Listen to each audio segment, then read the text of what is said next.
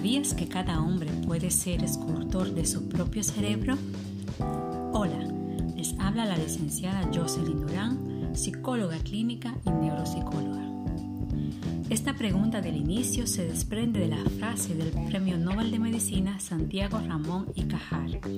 En la misma se expresa la idea de que nuestro cerebro posee la capacidad para realizar cambios estructurales y funcionales, lo que actualmente conocemos como plasticidad neuronal o neuroplasticidad. Esta plasticidad neuronal es mucho más evidente durante la etapa prenatal, neonatal o en la niñez, pero actualmente sabemos que estos cambios se pueden producir a cualquier edad y esta es la base de lo que es la rehabilitación cognitiva. La rehabilitación cognitiva es una terapia no farmacológica cuyo fin es mejorar los déficits de funciones como atención, memoria, lenguaje, funciones ejecutivas y náuseas.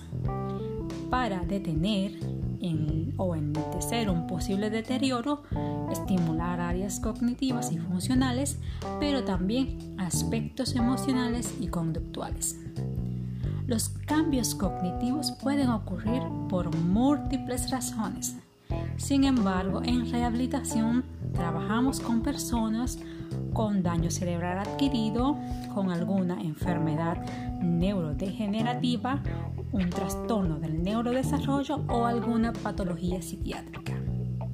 Si quieres saber más acerca del trabajo que realizamos los neuropsicólogos, puedes seguirnos e informarte a través de Instagram en arroba cognitiva rd. Y si experimentas cambios en tu capacidad para recordar, concentrarte, hablar con fluidez, planificar u organizarte, no dudes contactarnos.